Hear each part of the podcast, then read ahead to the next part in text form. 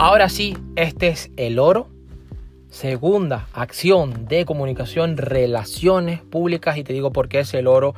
Porque no solamente sirve para medios eh, más análogos como puede ser tus empresas, sino también para tu imagen virtual sobre tus empresas, sobre tus negocios, ya sea en Instagram, ya sea en Facebook, ya sea en Pinterest, ya sea en LinkedIn, ya sea en tus páginas web, ya sea en tus contenidos, en tus productos digitales, en tus servicios, en absolutamente YouTube, incluso muchos medios, Messenger, cualquier medio, cualquier chat, cualquier medio virtual, cualquier canal formato y soporte digital con el objetivo de potenciar tu imagen de marca.